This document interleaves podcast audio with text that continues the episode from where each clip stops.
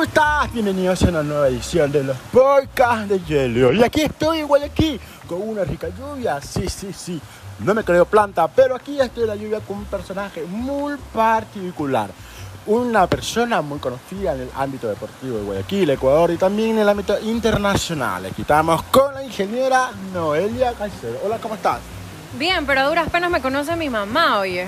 ¿Cómo vas a decir que me conocen a nivel internacional? No, pues que yo he visto que, que hasta el príncipe de Mónaco te conoce. No, se tomó una foto conmigo porque no le quedó de otra y le conté la triste historia de que yo me llamo Noelia Carolina por su familia, así que no le quedó otra que tomarse una foto. Claro, Pero ¿y de ahí no me conoce nadie más que mi mamá, mi papá, por ahí mi hermana. Ya. Ay, ya estamos hablando en el, en el tiempo de que te han visto pero no te conocen. Perfecto. ¿Y qué tal? Ya que hablamos del príncipe de Mónaco, ¿qué tal con su, su Alteza Serenísima? ¿Cómo se portó? Cuéntame. Bueno, esa fue una de esas bendiciones que he tenido en la vida. Tuve la oportunidad de asistir a un curso de liderazgo de género en Mónaco, donde me prepararon para ser mentora. Y dentro de esa capacitación coincidió con la gala del atletismo, con la premiación de lo más importante del atletismo mundial en ese año, que fue el 2019. Y en esa gala pues era el anfitrión precisamente Alberto de Mónaco. Así que coincidimos en la fiesta y pues no podía desaprovechar la foto. Y mi mamá dijo, si vas a Mónaco tienes que comprar, tomarte una foto con el príncipe. Y yo, ay mamá, ¿cómo crees? Y pa, la foto. Oye, pero el príncipe te tenía bien agarrado. Obvio pues, eh, vio mujer sudamericana, guapa, hermosa, ¿no me ves? Latina chachacha caribeña. Así mismito. Entonces dijo, aquí hay que agarrar. Perfecto. Cuéntanos, dame una pequeña retrospectiva acerca de tu, de tu ámbito deportivo, de tu diligencia deportiva y todo. Ay, bueno, yo comencé en el atletismo hace 500 años cuando tenía 11. O sea, ¿significa que eres antes o después de Don Alfonso? Chuta, ahí nos damos, ¿no? Ay, ya, ya, ya. Este, Porque en Ecuador es antes de Don Alfonso o después de Don Alfonso. Después, después, después. Creo que no hay nadie La cronología del tiempo de Ecuador. de A, después de Alfonso. Este. Y ya comencé a competir por Guayas, así hasta los veintitantos años, 25, 26, de ya me retiré. Me preparé en algo que nada tiene que ver con el deporte, porque es lo que me gusta, de eso vivo. Y, pero mantuve las relaciones con todo lo que tiene que ver con el atletismo, de cierta forma. Y ya, de repente se vio la necesidad de que alguien con mi carácter tenía que estar en el atletismo, porque si miramos hacia atrás, hace un par de años, eh, el deporte provincial estaba destrozado, olvidado, completamente, ah, no sé qué palabra usar que no sea grosera, y pues vine y ya estamos un poco mejor, no por mí, por el trabajo que hemos realizado el grupo de, que conforma el directorio.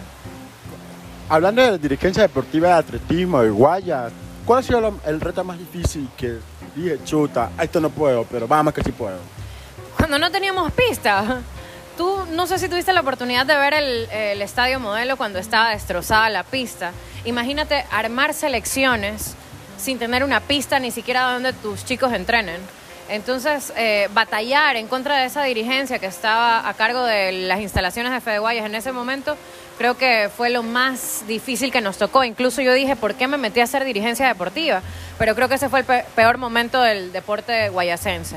Ahora, pues ya estamos, eh, puedo decirlo, disfrutando de esto, de, de- de es- esa cosecha, de todo ese trabajo que nos costó conseguir una pista. Ahora, pues ya el año pasado pudimos ser sede de dos campeonatos internacionales, los dos más importantes del área, en este caso el adultos y el U23, y lo hicimos muy bien.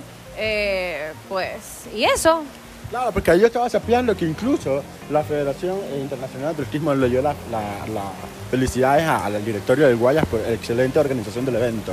¿Verdad o no estoy mal?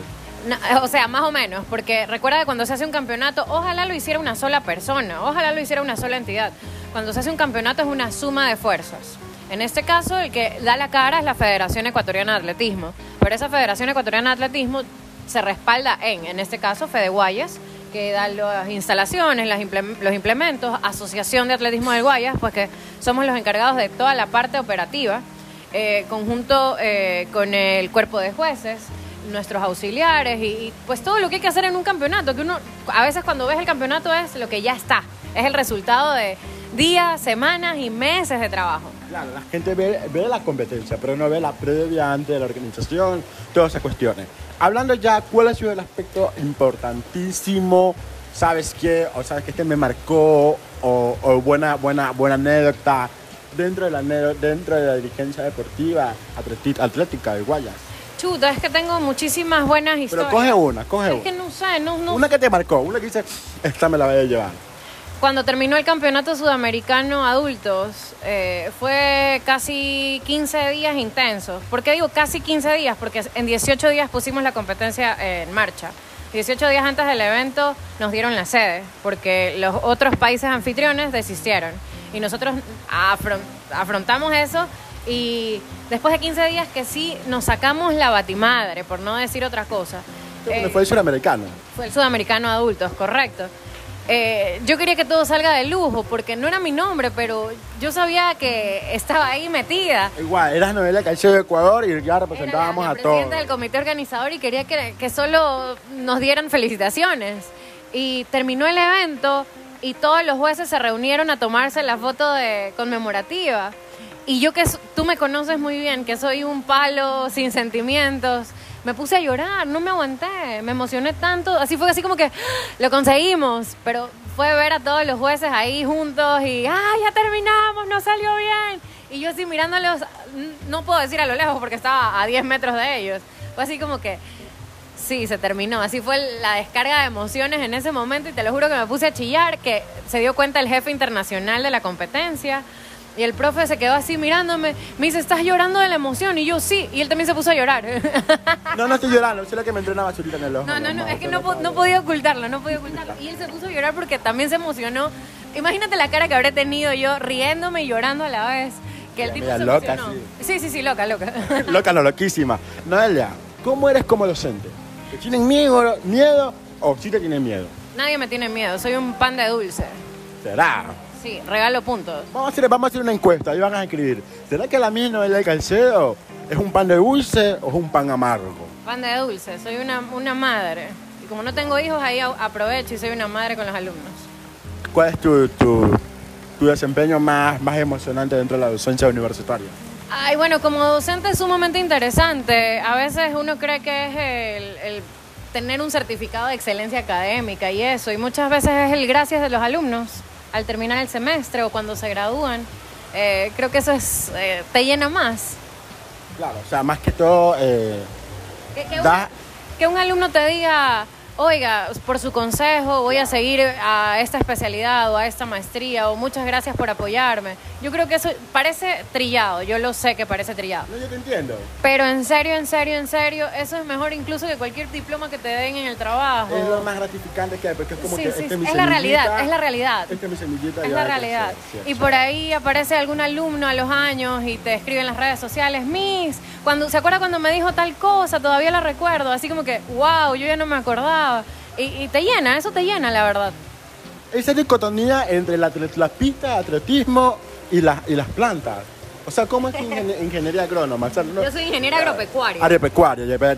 Pero esa, esa, esa, esa dicotomía de, de pista de atletismo con vacas, con perros, con chivos, con plata, con plantas, o sea, dije plata, no con plantas.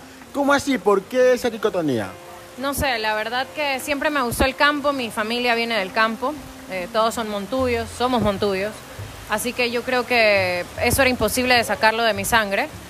Y luego, como digo siempre, vivo de la docencia, pero es el atletismo el que me hace vivir, Complemento, como diría. el que me hace vivir, porque las emociones que se sienten dentro de este círculo eh, no las puedo vivir en ningún otro ámbito. Desde que ves, bueno, en mi caso cuando fui atleta y estuve en un partidor, cuando tenía que competir, o cuando veo a un chico competir, eh, son sentimientos que yo creo que no los encuentras en ningún otro lado. Claro, yo he visto que tú eres la fan número uno de los chicos que compite en representación del Guaya. Eso es súper bacán, súper chévere. Las fotos locas que sube están con sus redes sociales. A ver, Miss Noelia, cuéntenos algo.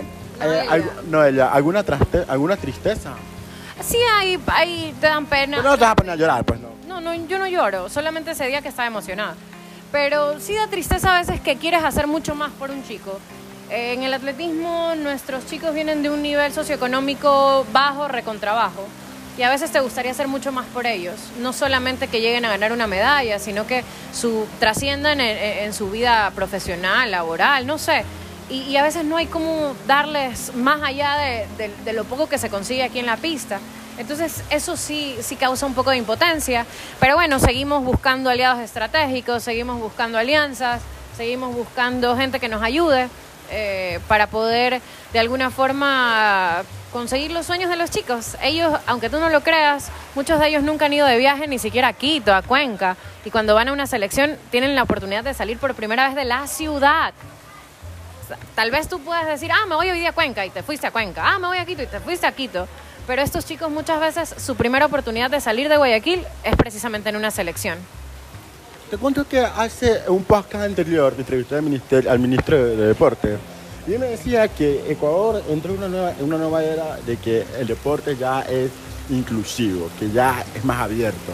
Vos que sabemos, porque yo como docente de la rama deportiva, por decirlo así, sé lo que, lo que habla, o sea, me refiero de que los chicos pueden tener mucho talento, mucha eh, motivación, pero la realidad es algo, ¿no? Algo que no, no te deja salir más allá. Y eso es algo que no lo podemos hacer.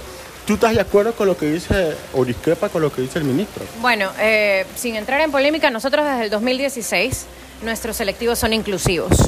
Y cuando yo te hablo de un selectivo inclusivo, me refiero a cuando yo hago el- la selección, nosotros le damos oportunidad a la selección para aquellos que tienen eh, capacidades especiales, tanto físicas, auditivas, eh, incluso lo único que no hemos tenido hasta el momento, y en eso tal vez estoy debiendo, es en visual, en discapacidad visual. ¿Por qué? Porque no tenemos lazarillos. Eso tú sabes que es un poquito más complejo. Eso nos ha costado mucho conseguir eh, personas que se dediquen a hacer lazarillos. Pero de ahí, eh, desde el 2016, que yo estoy a cargo de la asociación, todos nuestros selectivos se llaman Selectivo Provincial Inclusivo. Y tú ves el, el selectivo que vas a encontrar a los chicos en partidores, los partidores de deporte convencional con el semáforo para los chicos auditivos. Eh, entonces, es algo que se viene haciendo, no es nada nuevo. Eh, no creas que es de la Pero- noche a la mañana que tiene una medalla. No, no, claro.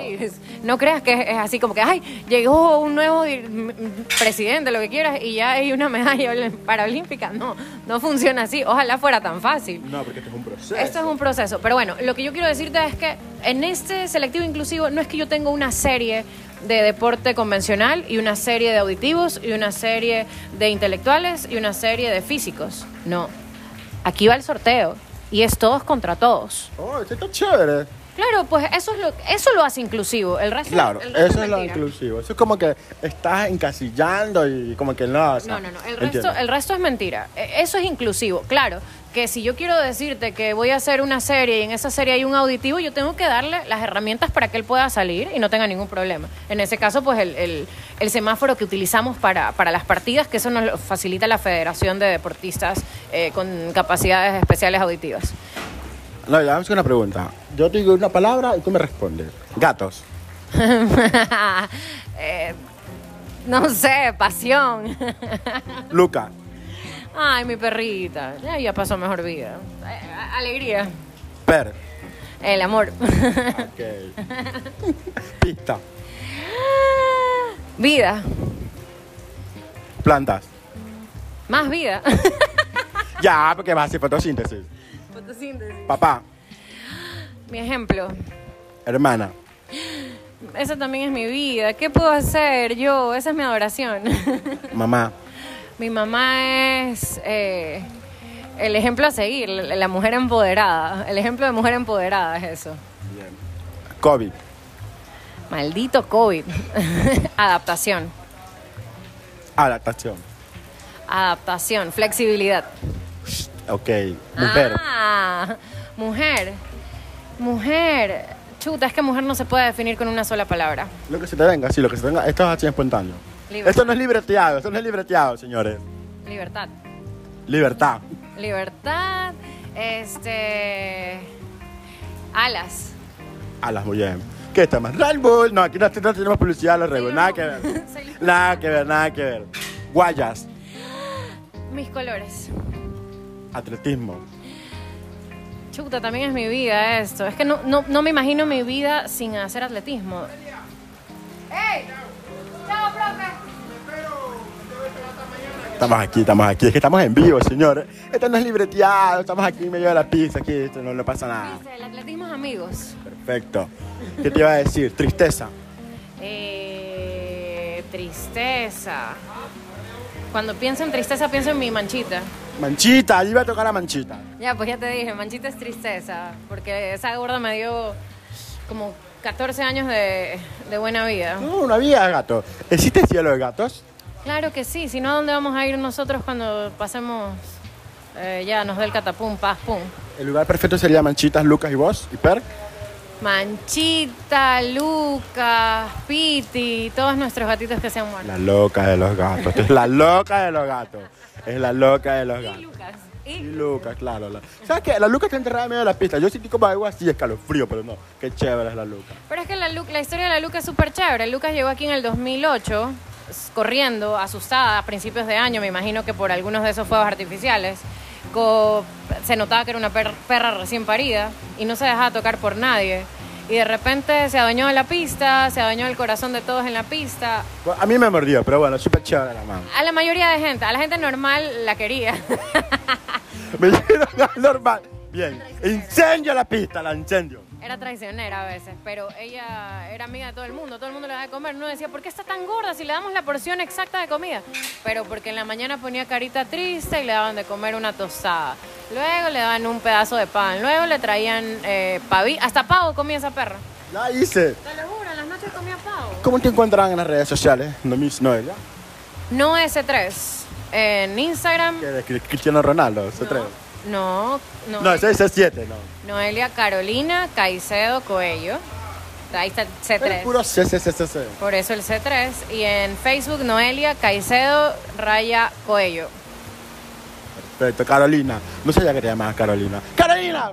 Oye, Carolina. ¿Alguna experiencia con el nombre Carolina? A mí me gusta, a mí me gustan mis nombres, pero me encanta Noelia.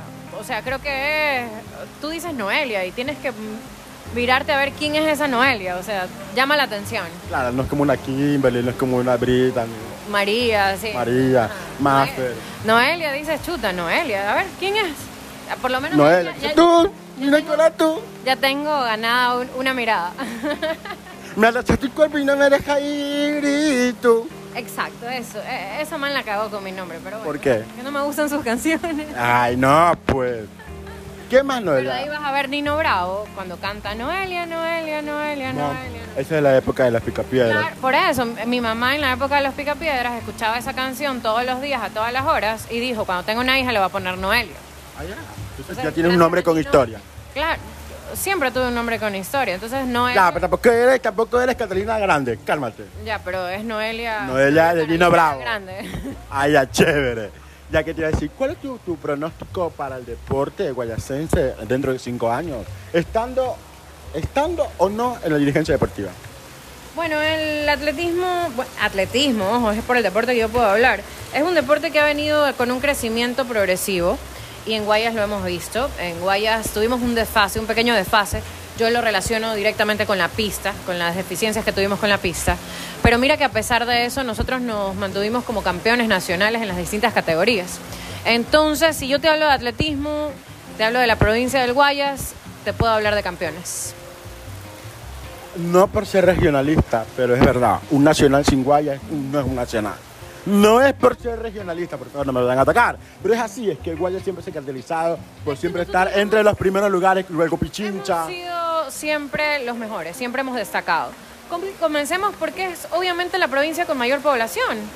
Obviamente tienes que tener buenos deportistas y, y a pesar de ciertos déficits, por ejemplo, Guayas no tiene muy buenos fondistas y si los tiene, los tiene contados con una mano y te sobran dedos. ¿Por qué? Por las condiciones eh, climáticas y más, por la, la altura en la sierra te ayuda a desarrollar mayor cantidad de glóbulos rojos, por lo tanto vas a tener mayor resistencia, etcétera, etcétera, etcétera. Entonces, eso, eso. Ya. Para concluir, Noelia, para concluir, alguna, no sé, algún mensaje, alguna experiencia que quieres contar, porque estás muy solicitada como billete de 100 dólares por acá. Es que estoy en... eh, se supone que aquí vengo a descansar, pero aquí trabajo más que en cualquier otro lado. Así que por eso es que ves que todo el mundo me llama. No creas que soy popular, no, es puro trabajo. Noelia, Noelia, la política. Noelia política no, no sirvo, porque mi cara me vende. Yo no he hablado y mi cara ya dijo todo. Y Ah, para eso Sí, eh, sí, no sí. sirve, no sirve. En los políticos eso no funciona. Acá no me guardaespaldas porque esa mamá me viene a matar, así. Así, así, ajá. No, no, no, no, no, O no, sea, no. tú me has dicho algo y yo ya te... Tú me leíste todito lo que te dije con mis facciones. Así que pues, mi expresión facial. Así que, pues, no Igual un pan de dulce. Sí, sí, sí, pero no podría ser política, la verdad. Eh, eso. Y consejo, que practi- practiquen deportes, cualquiera, no necesariamente para ser medallistas olímpicos, pero sí es necesario practicar deporte y que no se metan en la vida de los demás, que sean felices. Eso es todo. Ok, gracias Noé por este podcast. Gracias a ti por tu interés en saber de mi historia con el Se puso romántica. Ya se puso romántica Noelia. Pues gracias. Nos vemos por aquí en cualquier vuelta.